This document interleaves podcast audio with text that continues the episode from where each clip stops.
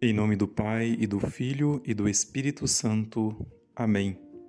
Louvado seja nosso Senhor Jesus Cristo, para sempre seja louvado. Queridos irmãos e irmãs, sou o Padre Reinaldo Satiro, do Instituto do Verbo Encarnado. Nesta terça-feira da 31ª semana do Tempo Comum, gostaria de refletir com vocês sobre uma virtude lamentavelmente pouco estimada ou buscada pelos cristãos, mas que é realmente fundamental para aqueles que realmente querem se identificar como discípulos de Cristo.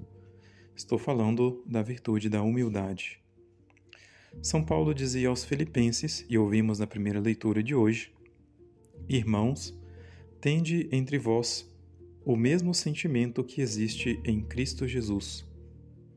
E em seguida apresenta seus exemplos de humildade na encarnação onde assumiu a condição de escravo, e na paixão, onde obedeceu até a morte de cruz, mostrando que esse é o principal sentimento que devemos imitar de nosso Mestre, o sentimento de humildade.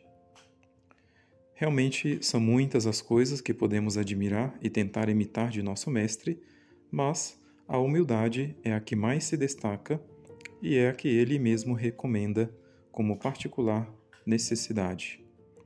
Aprendei de mim, que sou manso e humilde de coração. E nosso Senhor tem muita razão em dar esse conselho, porque ele é totalmente coerente e complementa outro de seus mais importantes ensinamentos, aquele do homem prudente que constrói a sua casa sobre a rocha. A humildade, a virtude da humildade, os sentimentos de humildade, é a rocha sobre a qual deve-se construir toda a vida espiritual de um bom e verdadeiro cristão. Não é em vão que a primeira condição que nosso Senhor Jesus coloca para ser seu discípulo é a de negar-se a si mesmo.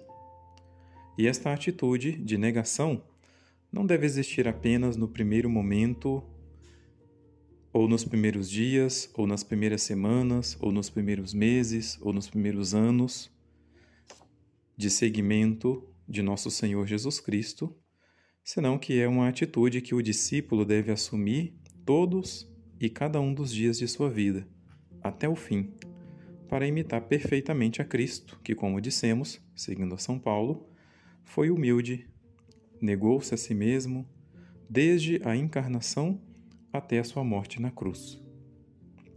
Queridos irmãos e irmãs, ser humilde implica um doloroso processo de purificação, aniquilamento, negação, renúncia, conversão e morte. E todas essas palavras têm um ar de loucura para o mundo, mas não nos deixemos influenciar pelo espírito do mundo. Para nós, estas palavras são a sabedoria de Deus. E busquemos, quanto for possível, estimar e viver esta virtude que tanto nos fará agradáveis aos olhos de Deus, semelhantes a Cristo e nos proporcionará a graça de Deus, porque Deus rejeita os soberbos, mas dá a sua graça aos humildes, como nos ensina o apóstolo São Tiago. Assim seja.